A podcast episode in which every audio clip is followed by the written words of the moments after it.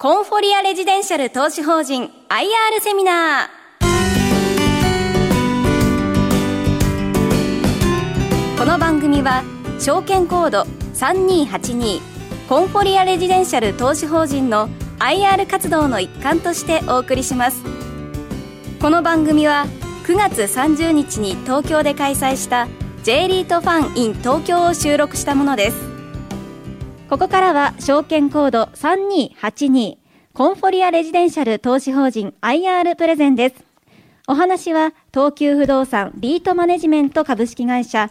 コンフォリア運用本部運用戦略部長川内大輔さんです川内部長よろしくお願いします今日よろしくお願いいたします。では、あの、改めて、えー、ご紹介いただきました、あの、コンフォリアレジデンシャル投資法人の、まあ、運用を行っております、東急不動産リートマネジメントの川内と申します。えー、今日はどうぞよろしくお願いいたします。この投資法人ですけれども、東急不動産がプロデュースする賃貸レジデンス、コンフォリアレジデンシャル、コンフォリアシリーズへの投資を通じて、収益の安定と着実な成長を目指す住宅系のリートでございます。デベロッパーである東急不動産、こちらはあの皆様、あなかなか出して聞いていただいたりとか、あそれから施設をご利用いただいたりとかあ、そういうことがあったと思います。ただ、東急動産が行っているリートの中にコンフォリアがあるというところまで、えー、皆様に今日はお伝えできればというふうに思ってましたので、はい。まずはコンフォリアのこの一つの特徴ですね。えー、決算期は1月、7月。分配金の支払いは4月と10月となっております。えー、ポートフォリオは東京23区かつ駅地下の物件を中心に構成しているという点です。格付けですけれども、まあ、これまでの安定した運営状況が評価されまして、本年4月に WA- から WA フラットに格上げとなっております。え、この名前のコンフォリアについてです。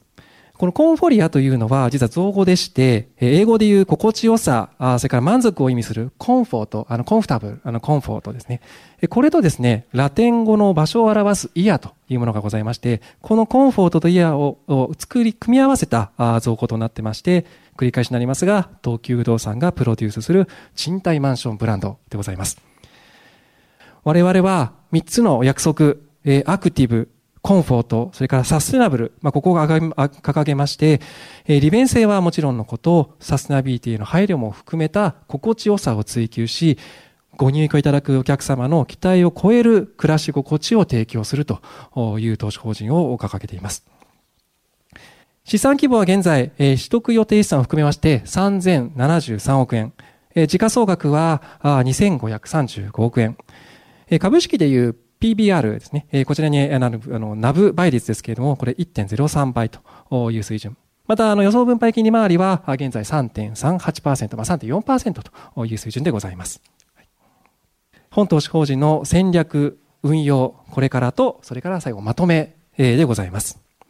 で、まず一つ目の戦略についてご紹介いたします。まあ、不動産投資法人ですので、まあ、不動産のポートフォリオというのもここでご覧いただきます。こちらはですね、あの直近の我々の決算期であります2023年7月時点での状況ですが、保有資産は157物件、2999億円という規模となっております。本投資法人の特徴である賃貸住宅における東京23区比率は90%以上を占めております。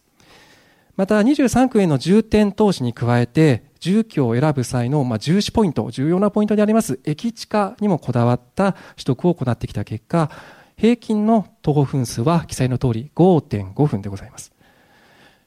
まあ、住宅セクターの中でも、よりですね、受給環境の強い23区を中心に投資をしているというところが、また我々の戦略の一つとなっております。本投資法人の基幹物件、ご紹介させていただきます。総戸数765戸、地上32階建ての超高層タワーマンションであります、コンフォリア新宿イーストサイドタワーでございます。東新宿駅から徒歩5分、日本を代表する繁華街である新宿エリアに徒歩圏というですね、非常に利便性が高く、かつ希少な立地に2012年1月に建築された物件です。あの、実は共用部分非常に優れておりまして、写真の通り、ラウンジであったりとか、プールであったりとか、まあ、テラス等の共用施設のが非常に充実しております。実はあの最上階32階にですね、プールがあったり、屋上のテラスがございますので、まあ、ここからあの新宿であったり、都心の風景をこう、入居者の皆様にはこうお楽しみいただけると。また、バレーパーキングサービスというのがございます。あの、地下に機械駐車場があるんですけれども、実はですね、駐車場の出し入れというのは係員が行いますので、えご入居者の皆様は、あこのバレーパーキングのこのエントランスのところでお待ちいただくと、まあ、お部屋から出る前にご連絡いただくと、もう車が自動的に出ているというようなサービスも行っております。まですので、先ほど申し上げたあの新宿、東新宿という立地だけではなくて、まあ、こういうですね、えー、共用部分、この充実化と、充実をしているところにも重視をされて、えー、ご入居いただく方、テナント様もいらっしゃるという点がございます。で先ほど我々住宅系特化のリートだというふうに申し上げたんですが、まあ、実は住宅の中でもあの2つカテゴリーございまして、まず賃貸住宅ですね。まあ、一般的な賃貸住宅マンションですが、あともう1つがあの9.2%運営型の賃貸住宅でございます。まあ、運営型というふうに名前書いてあるので皆さんご想像つくと思いますが、学生マンションであったり、シニア住宅、それからソーシャルアパートメント、あの今のサービスアパートメントに近い似た業態ですね、えー、こういうものも一部我々の投資法人のポートフォリオに組み入れているというところになっています。え、続いて、ま、経済活動の正常化に合わせまして、え、東京では非常にこう、ま、求人も多くなってきているというところもございますので、人口の入りがあると。一方で、青い折れ線グラフはもうずっと横ばいの状況ですよね。まあ、ここからすると賃貸マーケット、まあ、だけではないですけれども非常に需給感については我々にとってはフォローな状態が起きているというのがまず、えご覧いただけるというふうに考えております。でさらにですね、あのコロナ前の状況とちょっと違うところという点で、先ほどコロナ前も当然需給バランスは逼迫しておりました。まあ、ですので、まあ、これは賃貸住宅だけではないんですが、まあ、オフィスであったり商業施設というのも非常にこうマーケット良かったんですよね。で住宅も同じでした。1回コロナが起きて大きく下がって、ただ東京側に人が回帰になってきているという状況が起きた。それはコロナ前とほぼ一緒だということになるんですけれども、日本はどちらかというと、やっぱ円安等の影響から、海外から輸入している原材料等の高騰でま、物価が上昇しているだけ、まいわゆるコスト型コストプッシュ型のインフレであって、ま賃金上昇は伴っていないという状態が起きていたというふうに認識しております。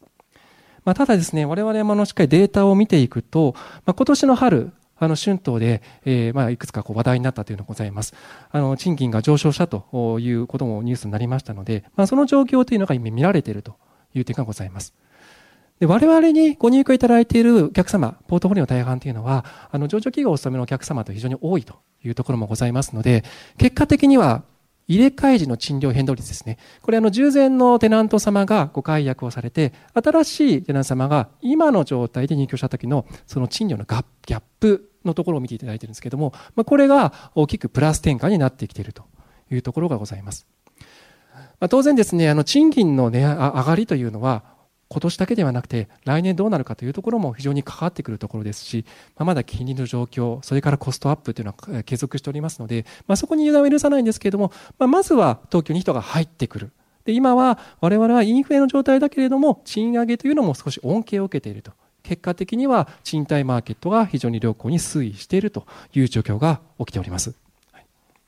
あの稼働率の推移でございます。コロナ後では過去最高の平均97%を記録したというところがございます。契約率、こちらがコロナ前からしっかり上がっているのと、一方でですね、解約率、これお客様が解約される率というのも下がっているというところがございます。様々な要因があると思っております。あの働き方の変化というところもありますし、まあ、最近はやはりこう地域どこで働くかというのをこう従業員の皆様を重視される会社さんも増えてきてますので会社都合で転勤するということも少しこう減ってきていると。でそれが4月とかの繁忙期ではなくて平準化しているというところもございますので、まあ、稼働率は今足元では非常に安定しているという状況が発生しております、はい。今度は賃料の動向ですね。あの実はですねコロナ前の2000 20年頃、入れ替えで我々8%ぐらいやっぱ賃料単価上がっていたんですよね。まあ、住宅非常に安定しているという中だったんですが、まあ、少しずつ内部成長ができていたと。で、これがコロナの時には当然需給バランス一回崩れましたので、マイナス局面になったというのがありましたが、まあ、その後は今しっかり回復局面に向かっているという点です。直近の決算期で26期、2027年の7月期については、入れ替え賃料変動率はプラス4.6%となりました。これは我々としての取り組みをご紹介しております。まあ、収益を高める施策として行っているリノベーション工事でございます。10年からですね、このリノベーション工事、あの、行っておりました。あの、ただ最近はですね、あの、10年にまして大きな成果を上げておりまして、えー、工事金額約1億、2億円ですね、1億9700万円をかけまして、55個のリノベーションを行いました。実は55個のうち34個はすでに制約しておりまして、その34個に送る月額賃料の増額率、要はこの上がった分だけで見ても110万円を超えているという水準まで上がっています。高立地で比較的日取りのある物件10個であれば、築年数がやったとしても、当然場所が変わりません。不動産ですので、そこで磨きをかけて従前の賃料を上回る収益を図っていくということを今も継続的に行っております。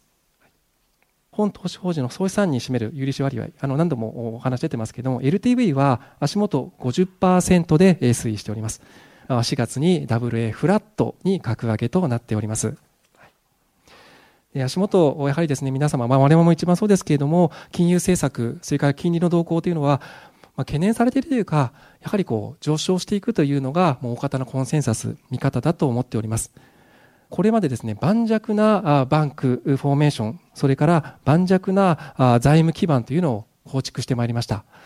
固定金利比率94.6%でほぼ固定でしっかり占められているところですので、今非常に強い状況が維持できているというところですので、今後はですね、この状況をしっかり活用しながら、財務の安定性、それから来たるべき金利上昇にしっかり抗っていくということを考えております。本投資法人のこれも強みの一つだと考えております。手元流動性ですねえ。これがですね、今、約200億あるというところ、220億ですねえ、ございます。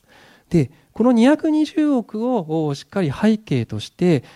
守りだけではなくて、えー、攻めの戦略を構築していくという点でございます。で特に、まあ、潤沢にこう手元に流動性があると、あ万が一には自分たちが持っているキャッシュを活用するということもできますので、まあ、そこと先ほど申し上げた固定金利比率の高さというところを踏まえると、今後の借り換え、まあ、当然あの投資法人ですので、各期で借り換えが来ます。で、借り換えの時に今まで通り長期の安定した固定契約をだけを取っていくというのは、今の金利高に行くと、PL 上やっぱり悪くなってしまうんですよね。であれば、少し固定金利比率の下げたとしても、利率の低い、それからコストメリットのある短期変動型というのを組み入れていくというふうな戦略が取れると思っています。メリハリをつけて短期変動と長期固定を組み合わせる中で、えー、しっかり財務の安定性と、それから金利高というのにこう抗っていこうというふうに考えているところです。やはり、大地震への備えというのは、皆様もあのご懸念のところだと思いますし、まあ、我々もしっかり確認しなきゃいけないところだと思っています。えー、本投資法人が保有する物件はすべて新耐震基準、まあ、これを満たしております。じゃあ身体新基準とは何かというところですが、あの上段のところにも黒字になってますけれども、えー、記載の通り、震度6強、まあ、7程度の地震でも倒壊しない水準が求められた耐震基準となっていると。まあ、これを我々すべてクリアしていると。まあ、むしろクリアしていなければ、我々のポートフォリオに食い込まないということになっております。一方で、物件がですね、23区に集中しているということで、あの、ご懸念を持たれる、まあそういう見方も当然あると思っておりますが、地震における、まあ、こう指標の一つであります PML 値ですね。ここは3.4%という点でございます。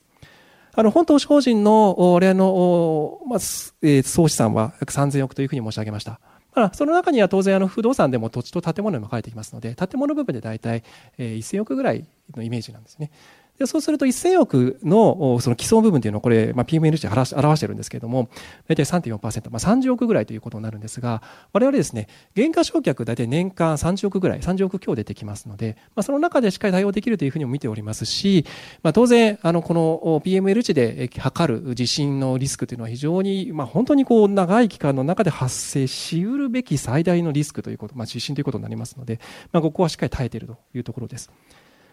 ここからはあのコンフォリアの今後というところです。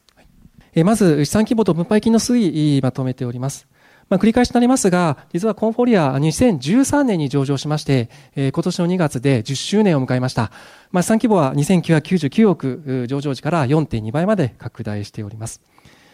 あの昨日の投資口価格33万1500円でしたので、予想分配金利回りを含めますと今3.4%という水準でございます。分配金については、やはり皆様に一番こう、お戻しをしていくものですので、引き続き右肩上がりをしっかり作り込めるように、我々としてはしっかり運営を行っていきたいと考えております。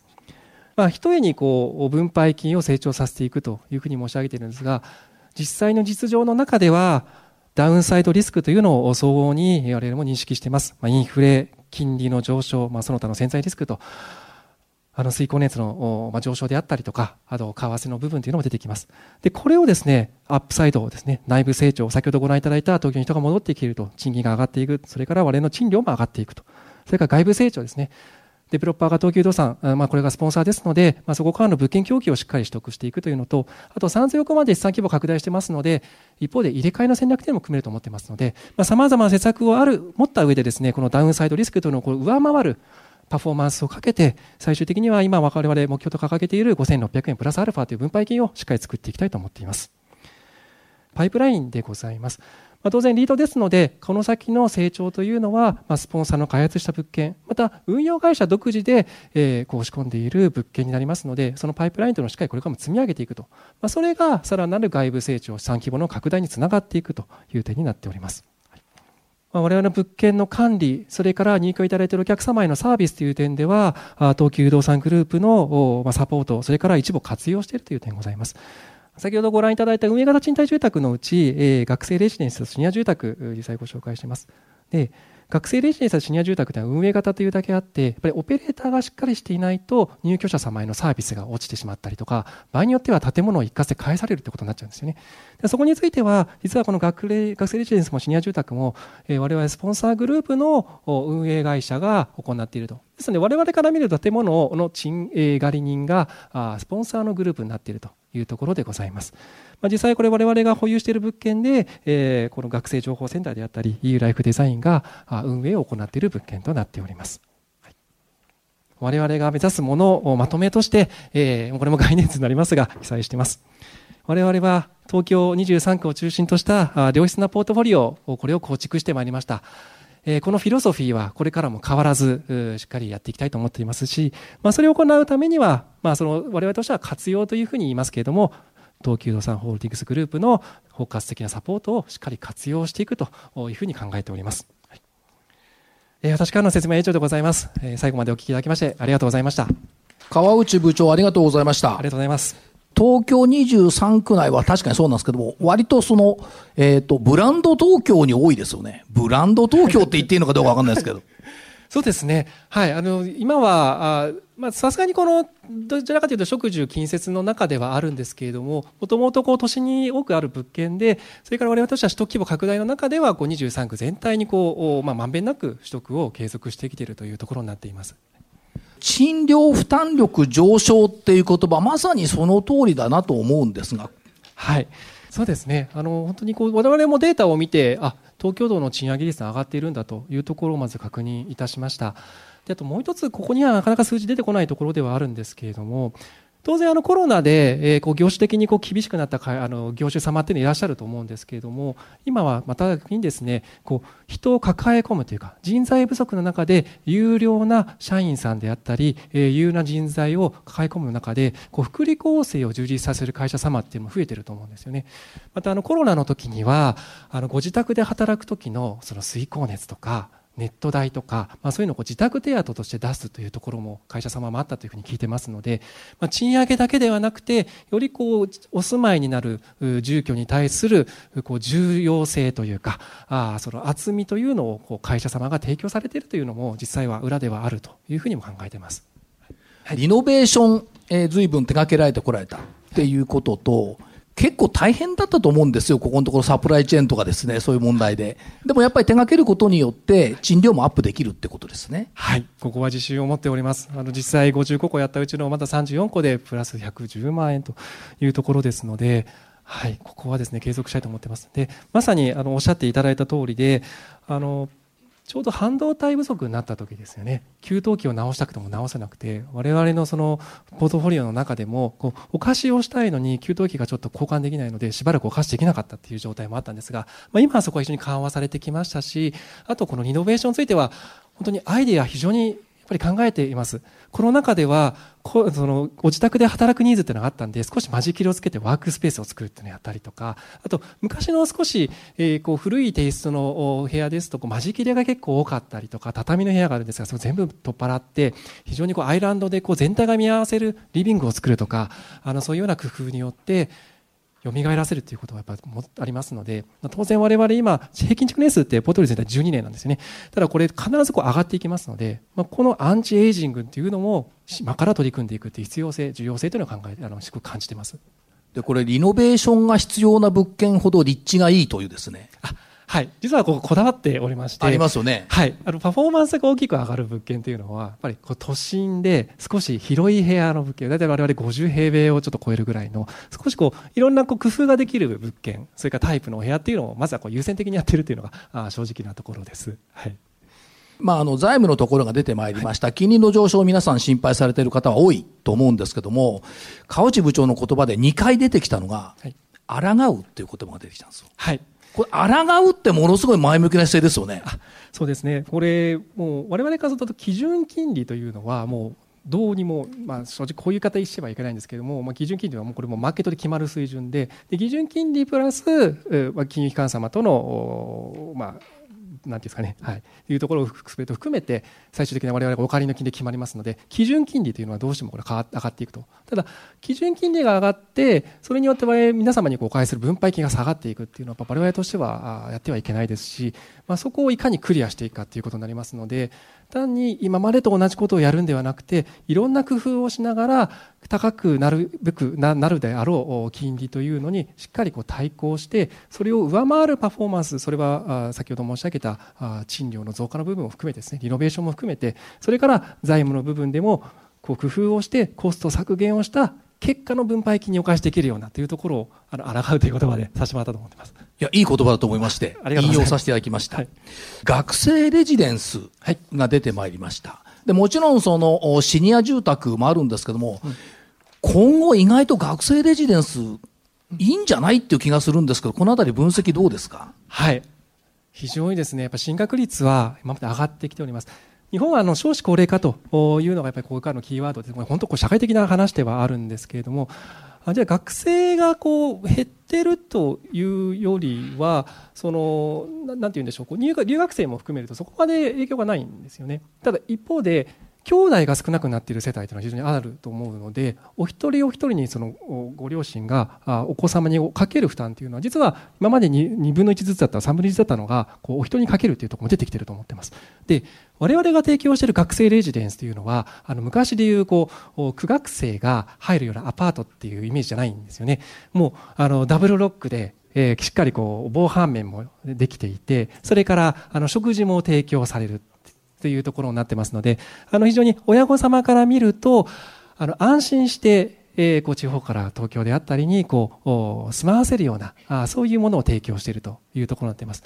まあ、ですので実際はあの先ほど申し上げたその苦学生が昔住むようなあの安い家賃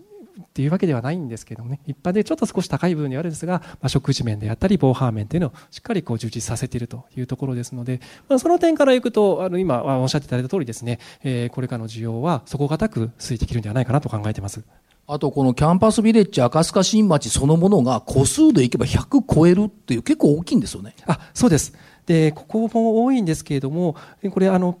えっ、ー、と、当時東上線の赤塚、あ下赤塚の駅、それから、まあ、地図もございますけど、あの、副都心線なんかも使いますので、あの、都心の大学へには一本で通えるんですね。市ヶ谷であったり、板橋であったりというところですので、まあ、非常に利便性も高くですね、多くの学生様が住んでいただいているという状況になっています。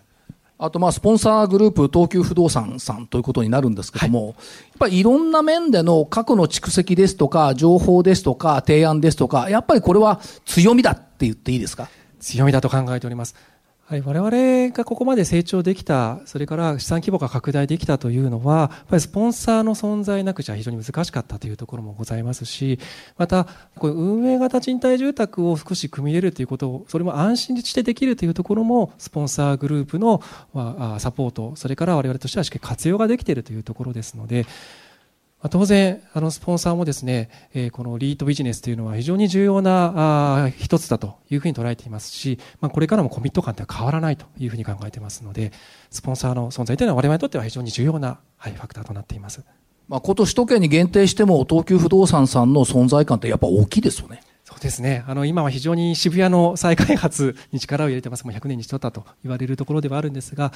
まあ、当然あの、東急動産、まあ、デベロッパーですので、えー、秋田は札幌からですね、ずっとこう、開発も行っております。関西にもございますので、まあ、賃貸住宅についても、まあ、良質なものを提供するという中で開発をして、で、それを我々が保有する中で、えー、しっかり運営をしていくと。まあ、このサイクルというのは、これからもしっかり継続できると思ってますし、非常に重要な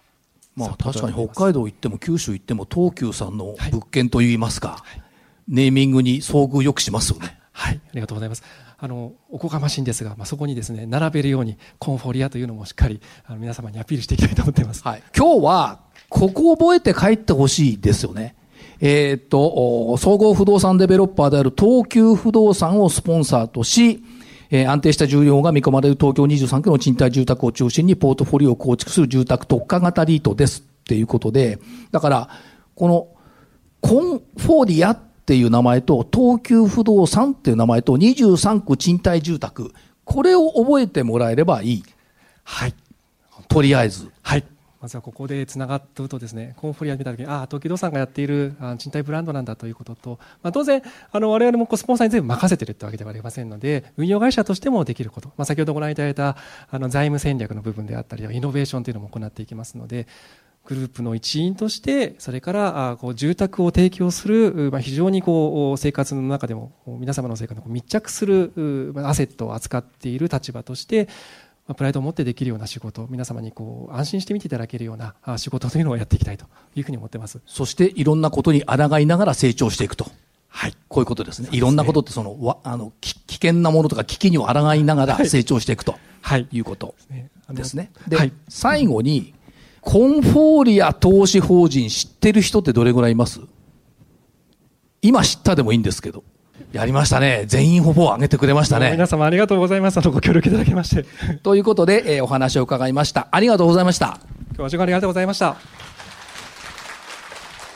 ありがとうございました。ここまでは証券コード3282コンフォリアレジデンシャル投資法人 IR プレゼンでした。お話は東急不動産リートマネジメント株式会社コンフォリア運用本部運用戦略部長川内大輔さんでした。ありがとうございました。コンフォリアレジデンシャル投資法人 IR セミナー。この番組は証券コード3282コンフォリアレジデンシャル投資法人の IR 活動の一環としてお送りしました。